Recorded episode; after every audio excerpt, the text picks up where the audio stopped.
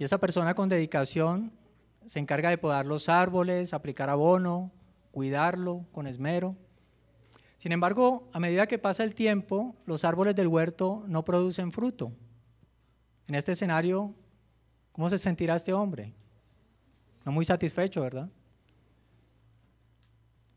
Lo lógico aquí sería que un huerto que está destinado a la producción de frutos, pues efectivamente produzca frutos. Cuando un huerto no cumple con este propósito, es evidente que algo anda mal. Cuando Dios nos salva, hermanos, Él nos da de su espíritu. Y es natural para un creyente dar frutos. La Biblia nos enseña que todo verdadero creyente debe manifestar el fruto del Espíritu. Recordemos cuál es, Gálatas 5, 22, 23. Pero el fruto del Espíritu es amor, gozo, paz, paciencia, benignidad, bondad, fidelidad, mansedumbre, dominio propio. Contra tales cosas no hay ley, pues los que son de Cristo han crucificado la carne con sus pasiones y deseos. El creyente también es alguien que se deleita en la palabra de Dios. Dice el Salmo 119, 16, me deleitaré en tus estatutos y no olvidaré tu palabra. Y también es alguien que obedece los mandamientos. Jesús le respondió, si alguien me ama, guardará mi palabra, y mi Padre le amará y vendremos a él y haremos con él morada. El que no me ama, no guarda mis palabras, y la palabra que ustedes oyen no es mía, sino del Padre que me envió, Juan 14, 23. El Espíritu Santo es quien produce este fruto en el creyente. Si este fruto no es evidente en tu vida, hay un problema grave dentro de ti. Con frecuencia, para algunos los mandamientos de Dios parecen gravosos. Pero ¿cuándo parecen gravosos los mandamientos de Dios? Los mandamientos de Dios parecen una carga, hermanos, cuando quien ejerce el control de nuestra vida no es el Espíritu Santo, sino el pecado. Nacemos esclavos del pecado, es verdad. Pero cuando Dios nos salva, Dios nos libera de esa esclavitud. Dios nos da un corazón nuevo, un corazón que se complace en obedecerlo. El salmista en el Salmo 48 dice, me deleito en hacer tu voluntad, Dios mío, tu ley está dentro de mí. Cuando Dios salva a alguien, esa persona es transformada. Esta transformación no se trata de un cambio de religión. No se trata de pertenecer a un grupo nuevo. No se trata de creer en una doctrina diferente. No se trata de una mejora en el comportamiento. Más bien es nacer de nuevo. Es recibir un corazón nuevo, esa persona se convierte en una nueva creación, como lo expresa 2 Corintios 5, 17. De modo que si alguno está en Cristo, nueva criatura es, las cosas viejas pasaron, ahora han sido hechas nuevas. El creyente, hermanos, es una nueva creación que es llevada a cabo por el poder del Espíritu Santo. Por lo tanto, si tú has sido salvado, eres una nueva criatura. Tienes un corazón nuevo, gracias a Dios. Eh, pero la salvación no se limita a un cambio externo. La salvación es una obra interna que produce un cambio profundo en todo nuestro ser. No en un aspecto de nuestro ser, en todo nuestro ser. La obra de Dios en, en nuestro corazón se debe notar. Es algo que se nota en nuestra mirada, en nuestros gestos, en nuestras palabras, en el fruto del Espíritu. Y ahora surge una pregunta, si somos nuevas criaturas, ¿cómo debemos vivir? Y la pregunta o la respuesta a esta pregunta es sencilla, pues debemos vivir en novedad de vida. De hecho, ahora que Dios ha hecho de ti una nueva creación, tú eres llamado a vivir como alguien cuya vida de pecaminosidad independiente, ha sido transformada a una vida consagrada a Dios. Cuando te conviertes en algo nuevo, tú tienes que vivir una vida nueva. No puedes seguir siendo el mismo. A medida que el hombre interior se va renovando y en la medida que nuestra mente se va renovando por medio de la palabra de Dios y la obra del Espíritu Santo, en esa misma medida esa persona va comprobando que lo que Dios quiere para, para nosotros es lo mejor. Por lo tanto, no queda otra cosa, hermanos, que entregarnos por completo a aquel que busca lo mejor para nosotros. La vida cristiana, hermano, debe ser un testimonio de constante fe, una fe que se hace manifiesta a través de nuestra obediencia a la voluntad de Dios. Eso nos enseña la palabra del Señor. Y hoy vamos a estudiar la palabra. Vamos a estudiar Romanos 12, del 1 al 2, un pasaje en donde se puede percibir una clara transición. Es el comienzo de una nueva sección. Mientras que en los capítulos 1 al 11 de Romanos se enfoca en la enseñanza doctrinal y encontramos allí al apóstol Pablo esforzándose en destacar todo lo que las misericordias de Dios han conseguido para salvar al pecador. En los capítulos del 12 al 16 encontramos que el enfoque es una exhortación práctica. por lo tanto, aquí vemos un cambio de sección. A partir del capítulo 12, Pablo describe cómo debemos vivir a la luz de la gran obra de salvación. Y esa luz, esa gran obra de salvación, se debe a las misericordias de Dios. Debido a las inmensas misericordias de Dios en su salvación, el creyente está llamado a abandonar en cuerpo y alma todos los patrones que el mundo había moldeado en él y el, creyente debe esforzarse por vivir una vida que honre a Dios a través de una relación de intimidad con Dios y una conducta piadosa con su prójimo. Y es mi oración en esta mañana, hermano, que tú salgas de este lugar decidido a vivir una vida que refleje la gracia divina. Es mi anhelo que después de este sermón tú empieces a vivir con determinación una vida consagrada y dedicada por completo a Dios. Oro para que tú renueves tu mente, abandonando todos los patrones que el mundo te ofrece. Y también oro para que tu compromiso con el Señor sea tan profundo que afecte la vida de todos los que te rodean. Y para ese propósito, hermanos, he dividido este sermón en dos puntos. Primer punto, una vida consagrada versículo 1.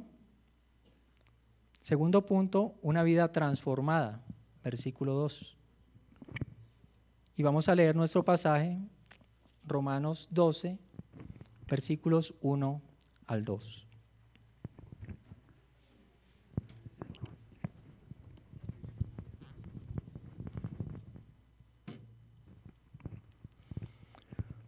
Por tanto, hermanos, les ruego por las misericordias de Dios, que presenten sus cuerpos como sacrificio vivo y santo, aceptable a Dios, que es el culto racional de ustedes.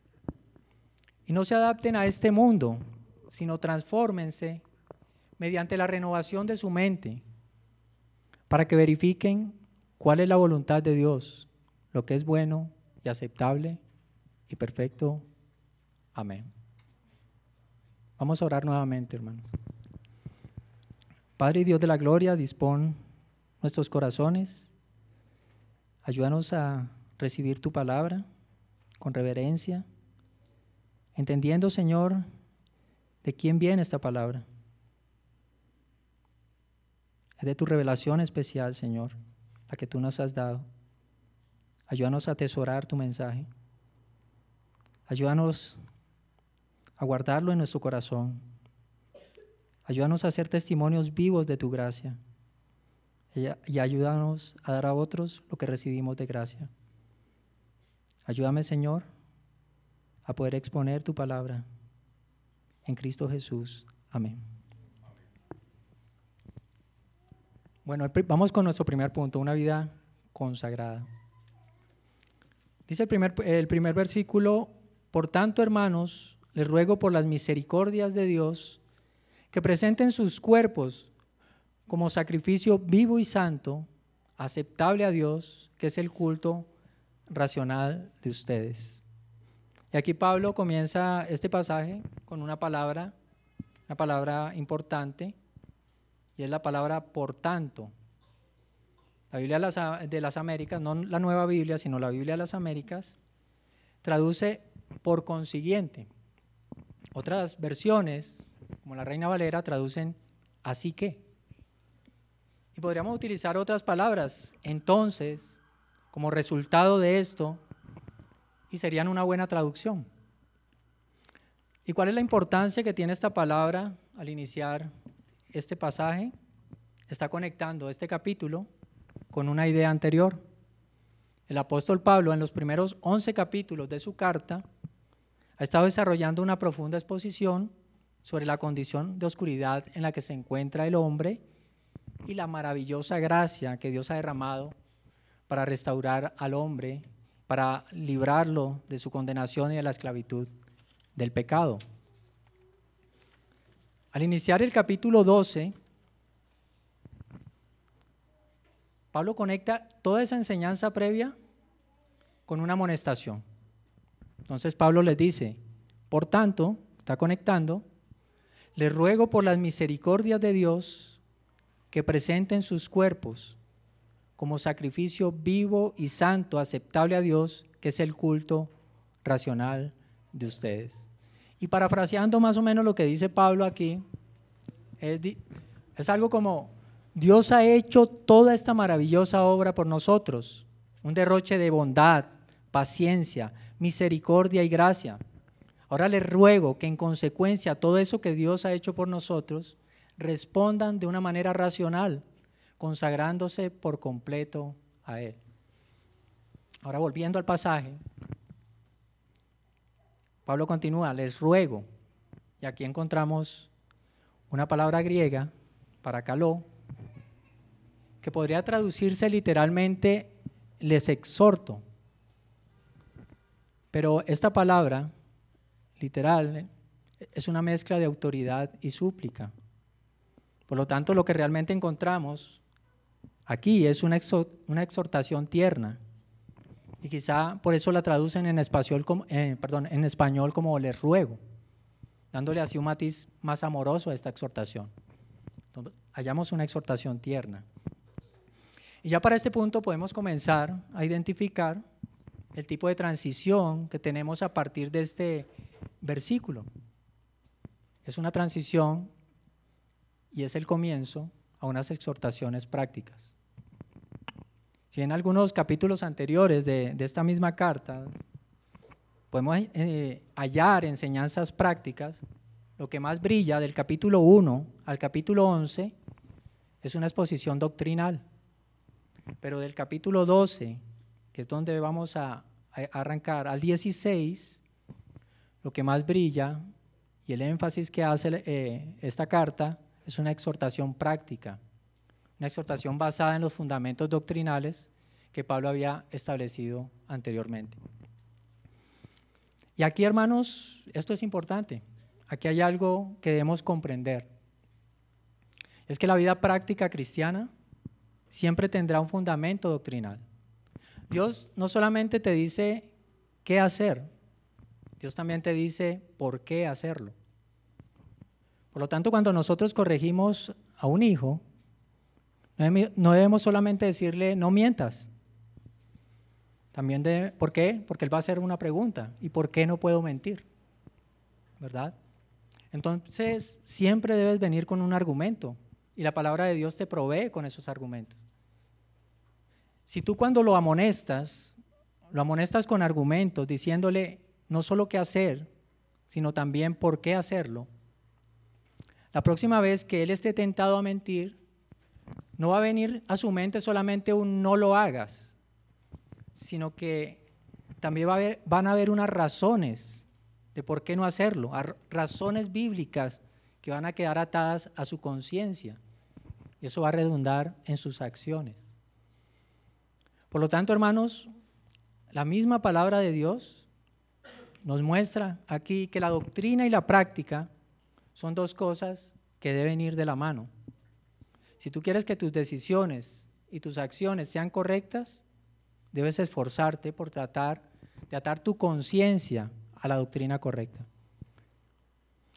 Las exhortaciones prácticas que, Pablo presenta aquí a continuación están basadas en el fundamento doctrinal que él viene desarrollando desde los primeros 11 capítulos. Por lo tanto, es importante destacar aquí que cuando Pablo dice los exhorto, él se está dirigiendo a alguien. ¿A quién se está dirigiendo Pablo? ¿A quién estás exhortando de esa manera amorosa? Bueno, eh, debemos ir al, al versículo 1. Por consiguiente, hermanos, o por tanto, hermanos. Y esta es una introducción tierna que está dirigida a los hermanos. Por lo tanto, mis amados hermanos, esta exhortación no se limita a la iglesia de Roma, sino que es una exhortación que también va dirigida a ti. Y eso no lo puedes perder de vista. Y Pablo añade el fundamento sólido de esa exhortación. Él dice, hermanos, les ruego por las misericordias de Dios. Cuando leemos los capítulos del 1 al 11 de esta carta, podemos ver que lo que más brilla es la obra de Dios en la salvación de los hombres. Y esto nos debe animar a algo, a tener una profunda reflexión. La misericordia de Dios. Es brillante en esos primeros once capítulos. Y hoy estás aquí, hermano, tan solo por la misericordia de Dios. Tú eres una corona de su gracia. Tú eres una corona de su misericordia. En los capítulos anteriores de esta carta, una de las palabras que se resalta con mayor frecuencia al hablar de aquellos a quienes Dios ha salvado es misericordia. Y le quiero dar algunos ejemplos. Romanos 9:23. Con el fin de dar a conocer las riquezas de su gloria sobre los vasos de misericordia que Él preparó de antemano para gloria. Es decir, nosotros, a quienes también llamó, no solo de los judíos, sino también de los gentiles. Romanos 11:30, pues así como ustedes en otro tiempo desobedecieron a Dios, pero ahora han obtenido misericordia debido a la desobediencia de ellos. Romanos 11:32, pues Dios ha encerrado a todos en desobediencia para mostrar misericordia a todos. Hay muchos más pasajes que hablan de las misericordias que Dios ha tenido con el pecador. Amados, si no hay un fundamento más sólido que las muchas misericordias de Dios para nosotros esforzarnos en vivir vidas consagradas. Nuestras vidas prácticas deben estar edificadas en esas misericordias, en el amor a Dios, en lo que Él ha hecho por nosotros. Nuestra vida cristiana debe estar motivada por la misericordia de Dios. Una vida que no se motiva por lo que Dios ha hecho por nosotros, se convierte en una vida de obras externas. No deberíamos hacer lo correcto por temor a las consecuencias. Debemos hacer lo correcto por amor a Él. Y voy a parafrasear una parte de lo que Pablo dice al principio y la uno con lo que viene. Les exhorto con ternura a que con base en las misericordias de Dios presenten sus cuerpos como sacrificio vivo y santo, aceptable a Dios, que es el culto racional.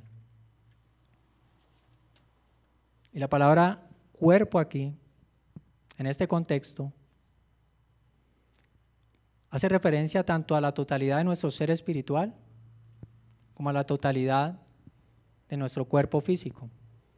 Pues nosotros usamos los miembros como instrumentos para llevar a cabo todos nuestros propósitos, ¿verdad? Propósitos físicos y espirituales. Y Pablo destaca algo también, que estos sacrificios tienen que tener unas características. Deben ser vivos, lo que significa que no son consumidos por el fuego. Sacrificios de animales, una vez el animal era consumido, acababan. En lugar de eso, nosotros debemos tener una entrega continua a Dios, una entrega que involucra voluntad, pensamientos, deseos, Dice también que estos sacrificios no, solamente deben ser vivos, sino santos. Es decir, nuestras vidas deben estar separadas de los patrones oscuros del mundo y estar consagradas completamente a Dios. Y Pablo en Romanos 6 expresa lo siguiente, Romanos 6, 12, 13, la misma epístola. Por tanto, no reine el pecado en su cuerpo mortal, para que ustedes no obedezcan sus lujurias, ni presenten los miembros de su cuerpo al pecado como instrumentos de iniquidad, sino preséntense ustedes mismos a Dios como vivos de entre los muertos, y sus miembros a Dios como instrumentos de justicia. Hermanos, quien se ofrece a Dios como un sacrificio vivo, es alguien que dice, Señor, voy a usar esta boca que maldecía para gastarla en la verdad, para edificar a mis hermanos, para edificar a los que me rodean. Estos oídos ya no son para el chisme, sino para escuchar tus alabanzas, para escuchar a tus predicadores. Ahora te presento las manos que usaba para la iniquidad y las voy a usar para abrazar a mis hermanos y servirles. Presento mis pies que me conducían a lugares donde me embriagaba o lugares de pecado y los usaré para ir a donde el necesitado. Los usaré para ir a adorarte cada domingo. Te presento mis ojos. Antes los usaba para, para lo inapropiado, pero ahora los voy a usar para ti, para leer las escrituras. Solo tendré ojos para mi esposa o para mi esposo, según el caso. Y Pablo le agrega una característica más a este sacrificio. No solo es un sacrificio vivo, no solo es santo, no es un sacrificio para espiar el pecado, es un sacrificio vivo y santo para agradar a Dios. Hermanos, un niño que es enseñado por su padre a, jugar fútbol desde pequeñito y espera con ansia ese primer partido donde él va a mostrarle a su padre lo que ha aprendido, él sabe que aunque no juegue bien, su padre seguirá siendo su padre y seguirá amándolo. Pero a pesar de esto, este niño quiere esforzarse por jugar bien, porque quiere agradar a su padre. De la misma manera, hermanos, nosotros hemos recibido tantas, tantas misericordias de Dios, que aunque sabemos que Dios, por imperfectas que sean nuestras acciones, seguirá siendo nuestro Padre, sin embargo, nos esforzamos para hacer lo mejor posible, porque anhelamos con todo el corazón agradarle. Cuando la respuesta a las misericordias de Dios es presentar nuestro cuerpo, nuestro, nuestra vida a Él, eso experimenta su agrado. Cuando tú le dices no al pecado, no a tus amigos, no a las personas que te incitan a lo malo, Quizá esto pueda resultar en desaprobación por parte de ellos. Quizá te dejen de hablar y te hagan mala cara, pero Dios sonríe y se complace en nuestra obediencia. Y Pablo sigue desarrollando su idea y indica que todo acto de entrega que hagamos a Dios es nuestro culto racional. ¿Y a qué se refiere esta frase? Bueno, la palabra culto aquí se refiere a la acción de adorar. Y ese debería ser el deseo de todo creyente, porque fuimos creados para adorarlo. Y la oración, hermanos, algo que tienes que tener presente es que no tiene nada que ver con escuchar himnos, ni canciones lentas o levantar las manos. La oración es mucho más. La oración es reconocer quién es Dios, la oración, la adoración es exaltarlo con todo nuestro ser, con toda nuestra vida. Adoración se refiere a consagración total, de corazón, de mente, de voluntad, de todo lo que somos.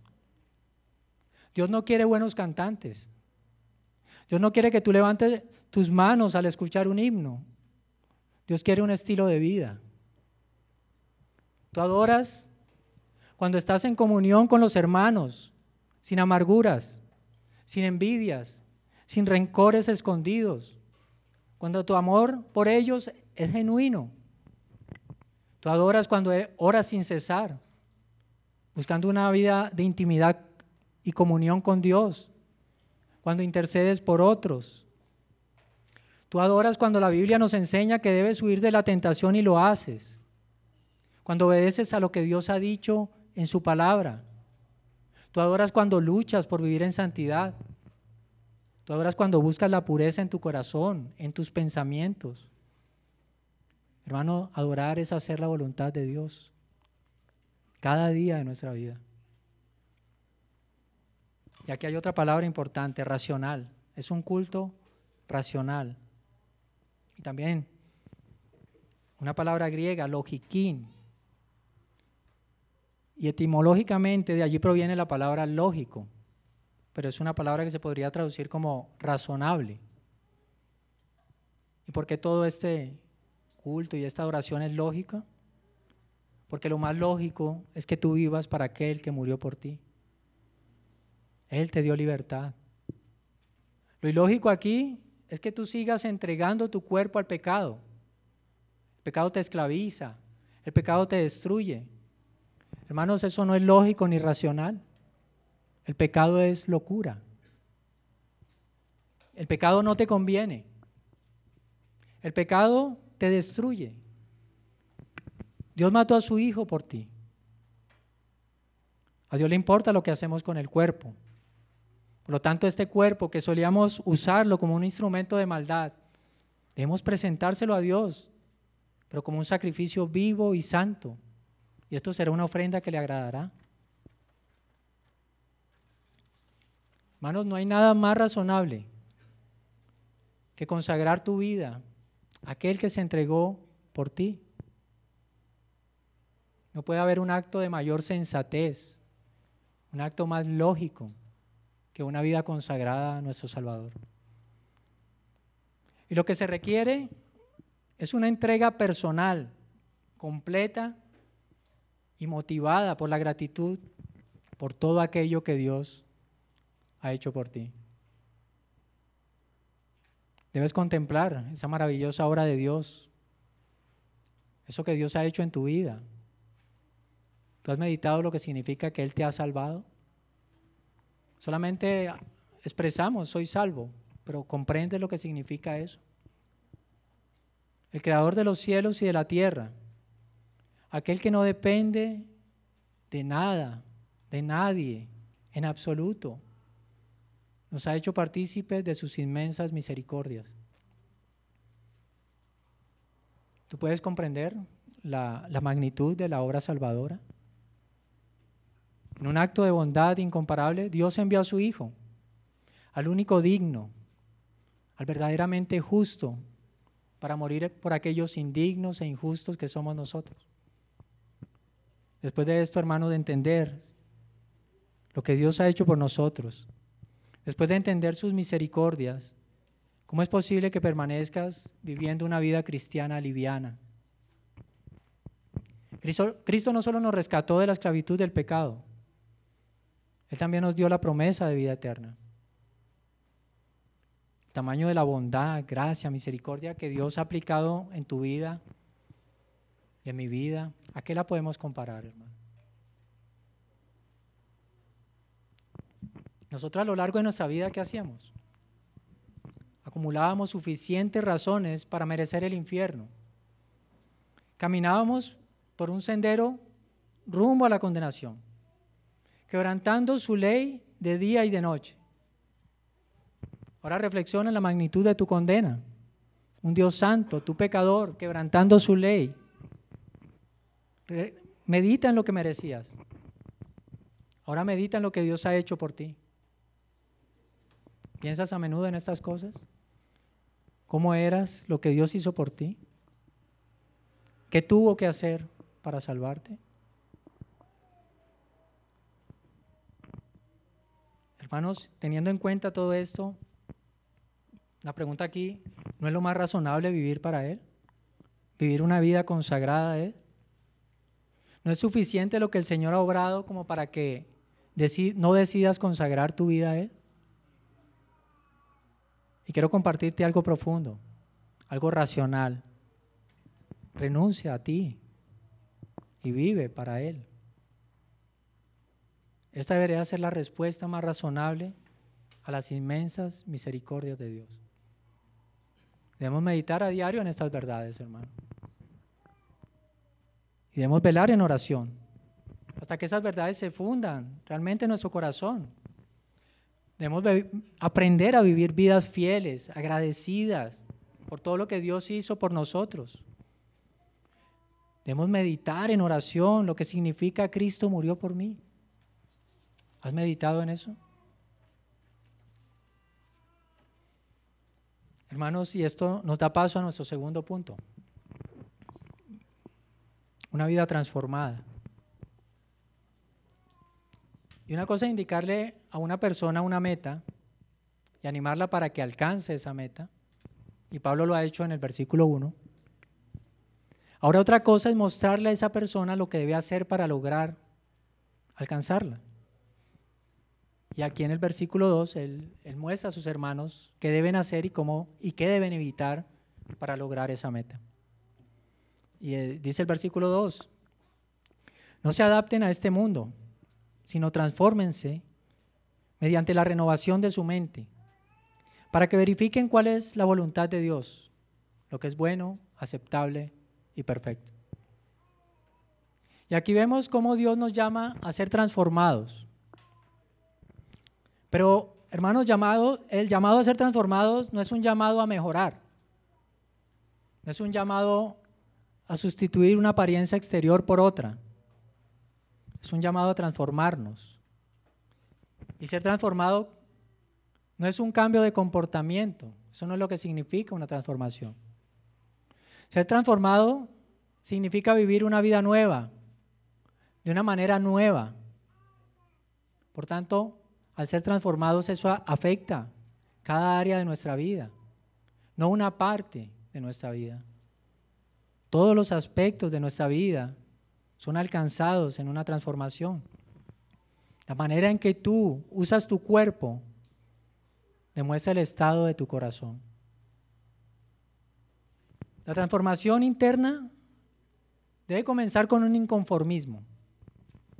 Y aquel pasaje dice, no se adapten a este mundo, podríamos decir, no se conformen a este mundo, refiriéndose aquí al mundo como un estilo de vida. La transformación comienza cuando tú dices, ya no más. Desde mis ideas hasta mis acciones no se van a conformar a los patrones de pensamiento del mundo. Hermanos, hoy encontramos al mundo en la iglesia. Encontramos a la iglesia hablando de divorcio, de feminismo, de homosexualismo. ¿Qué es eso? ¿Qué es eso, hermanos? ¿Quién está moldeando hoy nuestras ideas? Debemos ser transformados de manera radical. Nuestra manera de pensar, nuestra manera de hablar, nuestra forma de vestir, nuestras reacciones cuando estamos disgustados. Debemos ser transformados en nuestros pasatiempos, en nuestras compañías. La escritura en 1 Corintios 15, 33 dice, las malas compañías corrompen las buenas costumbres. Sin embargo, nosotros no abandonamos muchas veces la comunión con amigos del mundo.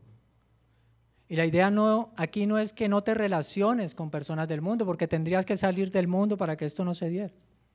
Este no es el punto. El punto es que tengas cuidado de llegar a tener más comunión con las amistades del mundo que con tus propios hermanos. Y todo esto, hermanos, debe demostrar de ti que lo que moldea tu vida no es el mundo, sino Dios. Y para ser transformados debemos renovar nuestra mente. Debemos tener una nueva forma de pensar. La forma en que pensamos ¿Qué va a determinar? La manera en que vivimos. Por lo tanto, hermanos, debemos quitarnos de encima los viejos pensamientos y reemplazarlos por pensamientos nuevos, pensamientos que correspondan a la verdad de Dios. La renovación es algo que comienza en la conversión, sí, pero también es algo que no debe terminar allí. La vida del creyente debe ser como la luz de la aurora que va en aumento. Necesitamos exponernos diariamente a los medios de gracia para ser renovados. Debemos meditar y memorizar las escrituras. Debemos orar fundamentados en las escrituras. Debemos mantener comunión con la iglesia para ser santificados, animados, exhortados, para animar a otros también.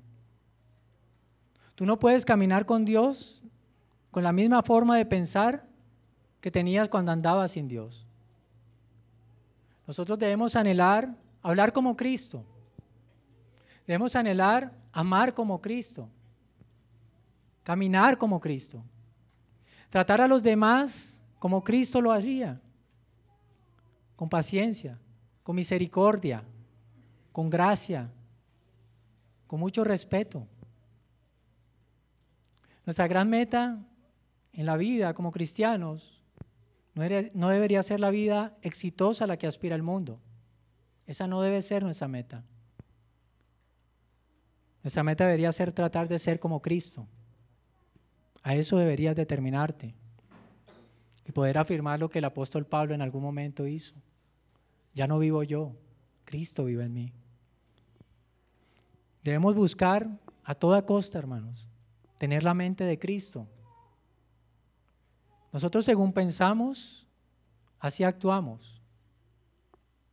Y, si, y quizás siendo creyentes, aún actuamos de mil maneras equivocadas, porque todavía pensamos con nuestra propia mente y no con la mente de Cristo. Actuamos sin misericordia muchas veces.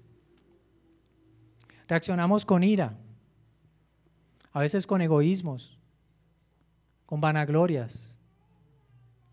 Cerramos nuestro corazón con el hermano. Nos endeudamos muchas veces más por la vanidad que por la necesidad.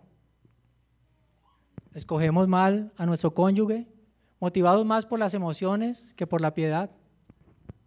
Juzgamos con prejuicios. Cuando hablamos mal de una persona, nosotros la estamos juzgando y expresamos con nuestra boca lo que nuestra propia mente piensa de esa persona. Pero si nosotros pensáramos de esa persona como Cristo piensa de ella, actuaríamos de manera diferente. Hermanos, ¿qué hizo el Señor cuando trajeron a la mujer adúltera? Estos hombres, ¿qué, traían? Una adúltera que debía ser ejecutada. Pero Cristo pensó en ella como una pecadora más. Alguien que necesitaba de salvación. El Señor no lanzó una piedra. Él le lanzó su gracia. Porque la mente del Señor es una mente de Salvador.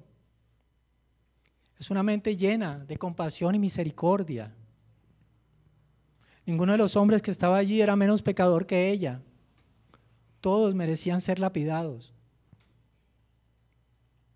Pero lo que pasa es que cuando pensamos como el mundo piensa y no como Cristo, le añadimos un pecado más a nuestro pecado. Es que en ocasiones nos creemos más santos que Dios. Y un hijo de Dios, hermanos, entiende todo esto. Y sabe que es fundamental esforzarse por renovar su mente, no se queda atrás. Por lo tanto, hermanos, renovemos nuestra mente, huyendo del pecado. El pecado te aleja de Dios.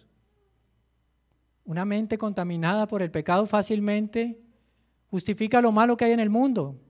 Se adapta a las ideologías corrompidas del mundo, como la inclusión homosexual, como el aborto, el animalismo, y ven todo esto como normal. Hay iglesias ordenando homosexuales. Hermanos, debemos esforzarnos por llevar nuestra mente y nuestros pensamientos cautivos a la obediencia a Cristo. Debemos abandonar lo que desagrada a Dios, obedecer. Y solo así estaremos glorificando a Dios. Solo en la obediencia, en la obediencia a la palabra, es la única manera en que tú glorificas al Señor. No es por tenerlo en tus labios, no es por venir a una iglesia cristiana, es en tu obediencia. El Señor dice que el que guarda sus mandamientos es quien le ama. ¿Obedeces a Dios? ¿Estás coqueteando con algún pecado? ¿De qué tratan tus conversaciones? ¿Qué es lo que miras cuando nadie te ve? ¿Qué escuchas? Tú no puedes vivir una vida aislada de Dios y decir que eres de Dios. Y debemos también ser selectivos con las cosas que pensamos. Lo que pensamos es lo que marcará nuestra conducta. Lo que invada tus ojos, tus oídos, tu mente, eso moldeará tus acciones. Y la Biblia, hermanos, nos dice las cosas que debemos hacer. Por ejemplo, la Biblia dice, piensa en todo lo bueno, en todo lo santo, en todo lo puro. Y nosotros debemos obedecer a la escritura para renovar nuestra mente. ¿Piensas solo en lo bueno? ¿Piensas en lo puro y lo santo únicamente? ¿Qué es en lo que más piensas durante el día? ¿Qué es en lo que piensas cuando te vas a dormir? Nos creemos fuertes, hermano. Y esto no debe ser así. Porque la vida cristiana es una vida imposible. Y tenemos que vivirla en el Espíritu. Debemos pedir ayuda a Dios en oración. Debemos orar como el salmista, dame entendimiento para que guarde tu ley y la cumpla de todo corazón. Esa es una oración. Salmo 119, 34. No confíes en ti. No confíes en tu capacidad. No confíes en tu entendimiento. Confía en Dios únicamente. Tu vida realmente no tiene ningún sentido si tú no dependes de Dios. Nuestra capacidad es insuficiente. Dios es el que hace todas las cosas. ¿Cómo va tu vida de oración? Una vida de oración en una persona marca la diferencia en su vida cristiana. Te pregunto, ¿amas el lugar secreto porque amas pasar tiempos a solas con Dios? Otra pregunta, ¿tienes un lugar secreto? ¿Te deleitas en la oración? Para dar frutos, tú necesitas de la palabra de Dios, pero también de la oración. Debes cultivar una vida de oración. Y quizás sientes que no estás creciendo espiritualmente, pero otros sí crecen. Y no sabes cómo servir al Señor, pero ves a otros sirviéndole con fervor. Y anhelas dar fruto, pero no oras. Y quizá tú te conformas con solo leer las escrituras para cumplir un checklist del devocional. Pero ¿en dónde está tu vida de intimidad y comunión con Dios? Para renovar nuestra mente es necesario que conozcas y recuerdes las verdades de Dios. Estudia tu Biblia y medita en la obra de Dios y su gran amor al salvar. Medita en sus promesas de santificación y vida eterna. Medita en tu posición ante Dios como hijo amado. Habla con otros creyentes sobre lo que aprendes en la Biblia. Vuelve a escuchar los sermones hasta que vayan a tu corazón y puedas aplicarlos. Lee buenos libros cristianos. Hermano, el mundo no descansa en tratar de saturarnos de su ideología. Tú satúrate de la Biblia hasta que sudes y respires Biblia. Para pensar en lo eterno, ¿qué debemos hacer? Alimentarnos de lo eterno. Por lo tanto, tienes que hacer un espacio en tu corazón, pero también un espacio en tu día. Debes ser intencional en esto. No puede ser algo accidental cuando me queda tiempo. Para renovar tu mente debes sacar tiempo para alimentarte de verdades. Y estamos todos ocupados en muchas cosas, ¿verdad? Y puedes estar pensando, pero ¿quién tiene tiempo para todo esto? Para meditar en la obra de Dios, para hablar con otros creyentes, para escuchar sermón. ¿Quién tiene tiempo para esto? Pues elige cosas que pueda reemplazar. Para tener tiempo, debes quitarle tiempo a otras cosas. Pero quizás, amado, cuando yo te digo esto, Tú puedes pensar, ah, ¿y, ¿y tú sabes lo que significa quitarle tiempo a mi día, a mi agenda? Bueno, seguramente significará algo. Quizás signifique menos tiempo frente al celular o al computador para revisar Instagram y Facebook. Quizá una hora menos de, menos de gimnasio. Quizá una casa menos limpia. Quizá menos tiempo hablando de Petro y más tiempo hablando de Moisés. Quizás ver menos televisión. Quizás tener menos horas de sueño. Cuando nosotros sacrificamos tiempo de algo que nos gusta hacer con el propósito de alimentarnos en nuestra vida espiritual, allí estamos reconociendo que lo más importante es Cristo y nuestra relación con Él. Mantener los mismos compromisos y darle a Dios el tiempo que nos sobra refleja nuestro poco interés por tener una vida de comunión con Dios. Lo que nosotros consideramos realmente importante a eso es lo que le damos prioridad. ¿A qué le estás dando prioridad?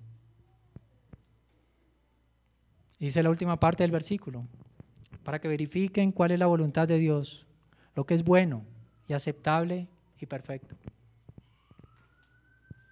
Hermano, a medida que tu mente va siendo renovada, asimismo vas comprobando lo que te conviene. Y la voluntad de Dios es buena, nos conviene. Siempre busca nuestro beneficio. Los pensamientos de Dios para nosotros siempre son pensamientos de bien y no de mal. Y también dice que es una voluntad aceptable. La palabra griega también, evareston, agradable o bien agradable. La voluntad de Dios es bien agradable. La buena voluntad de Dios no añade carga, no añade tristeza. Cuando nosotros vamos al matrimonio, obedeciendo al Señor cuando dice, no te, unas en yugo desigual con los incrédulos, y le, y le obedecemos, no hay mayor gozo. Hermanos, no hay mayor gozo que un matrimonio en el Señor. La, desobediencia solo te da un gusto momentáneo y después te destruye. También dice que la voluntad de Dios es perfecta, no presenta error, es completa, por eso podemos estar seguros que nos conviene, porque su voluntad se produce dentro de sus propósitos. No hay margen de error. Solo cuando nuestra mente, hermanos, es transformada por la palabra de Dios, podemos decir verdaderamente que la voluntad de Dios es agradable, que es buena para mí, que es perfecta, que no tengo nada más que buscar, ¿Y cuál debería ser el clamor de un creyente que se entrega en sacrificio vivo y santo a Dios? Debería ser, Señor, quiero lo que tú quieres y fuera de esto no quiero nada, hágase conforme a tu voluntad. En muchas ocasiones nosotros nos enorgullecemos diciendo que somos cristianos. Y nos enorgullecemos diciéndole a los hombres que somos hijos de Dios. Y esto está bien. Y así debe ser pero es tener algo presente. Un hijo de Dios es alguien que ama al Señor. Es alguien que le incomoda la mentira del mundo. Es alguien que busca ser transformado, renovando su mente con la verdad. Es alguien que busca dejar más espacio en su corazón para Dios. Y por lo tanto busca cada vez más espacios en su vida para Él. Yo te pregunto, hermano, ¿tu vida se está transformando? ¿Estás viviendo conforme a los principios bíblicos? ¿Cómo reaccionas tú cuando estás triste? ¿Cuáles son tus pensamientos? Cuando estás desanimado. Cuando estás enojado. Cuando estás preocupado. Cuando el pecado te atrae. De que está llena tu mente. ¿Reaccionas con pensamientos conformes a la verdad? ¿Realmente conoces las escrituras y porque las conoces puedes discernir entre lo verdadero y lo falso? Las personas que te conocen, que te observan, en donde te mueves, en tu trabajo, en la iglesia, en la casa, no sé, ¿pueden ver un cambio en tu vida? un crecimiento real en ti? ¿O el único cambio que decías que eras impío y ahora cristiano y no más? ¿Estás experimentando un cambio en tu corazón?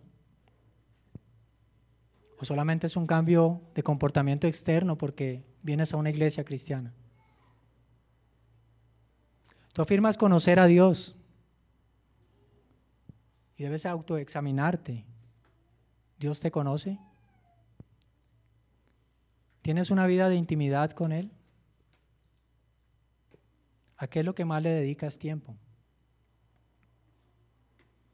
¿Qué viene a tu mente cuando se habla de restarle horas a tus pasatiempos para dedicárselas a Dios? ¿Es un sermón legalista? ¿Estás renovando tu mente? ¿Estás eligiendo pasar menos tiempos con ciertas cosas para tener más tiempos con Dios? ¿Qué es lo que ocupa más espacio en tu corazón? Y quizá, hermanos, no nos habíamos detenido a meditar en todo esto. Pero si tú reconoces que no lo estás haciendo bien, dale gracias a Dios. Porque su gracia te ha mostrado hoy que no lo estás haciendo bien. La vida del creyente es una vida de constante arrepentimiento y fe. Puedes volver en sí y no te desanimes. Debes sacudirte, arrepentirte y caminar hacia Cristo y puedes hoy, hoy, ahorita, consagrar tu vida al Señor, vivir para Él. Y para los amigos.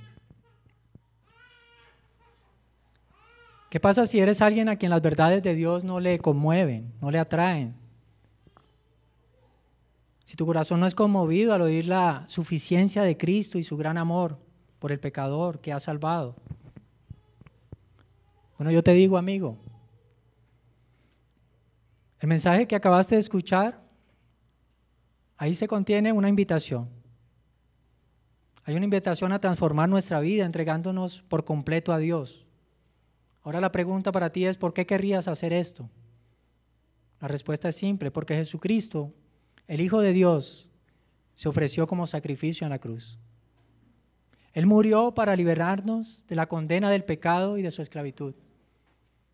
Por lo tanto, amigo, es necesario que lleves a cuestas tu pecado. El Evangelio te ofrece perdón y nueva vida. Y quizá el mundo actual nos coloca voces, ¿verdad? Hay muchas voces que nos dicen cómo debemos vivir, qué debemos desear, qué metas debemos perseguir. Pero ¿qué sucede cuando nosotros escuchamos esas voces del mundo? Continuamos vacíos, insatisfechos, Siempre queremos más. En lugar de continuar errante por ese camino oscuro en que vas, tratando de encontrarle un significado y propósito a esta vida, quiero decirte que el Evangelio nos muestra que el propósito y el significado de esta vida se encuentran en una relación con Dios, a través de Jesucristo. Cuando nosotros buscamos decididamente la voluntad de Dios, nos vamos a encontrar con un camino placentero, un camino gozoso.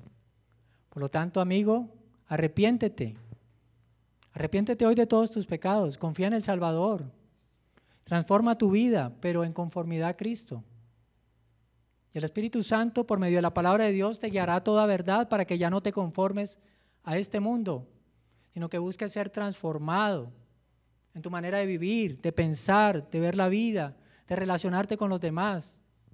Y solo así podrás verificar la perfecta voluntad de Dios. ¿Y qué significa esto? Significa vivir de acuerdo con el propósito de Dios, un propósito que es bueno, agradable y perfecto. Por lo tanto, amigo, arrepiéntete, no tienes que morir. Arrepiéntete hoy y vas a hallar la verdad, un propósito y vida eterna. Y para concluir, hermanos,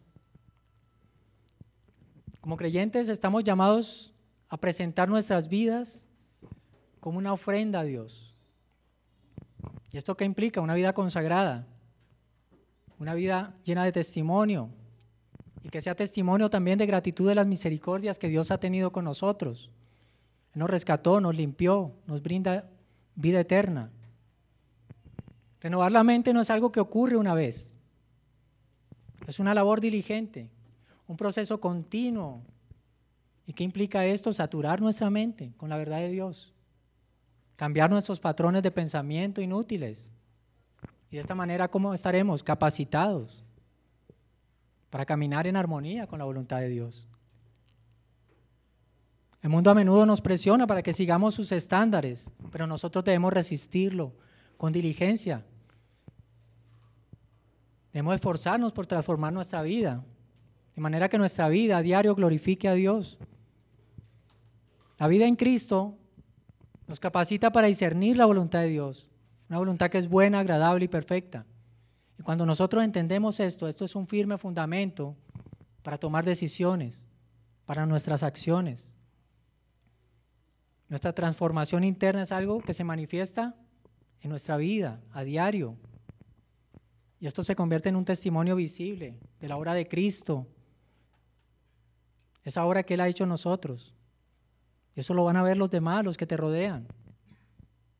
Y cuando nosotros vivimos en esa obediencia a la voluntad de Dios, entonces nos vamos a convertir en agentes capaces de influenciar a otros en la verdad de Cristo.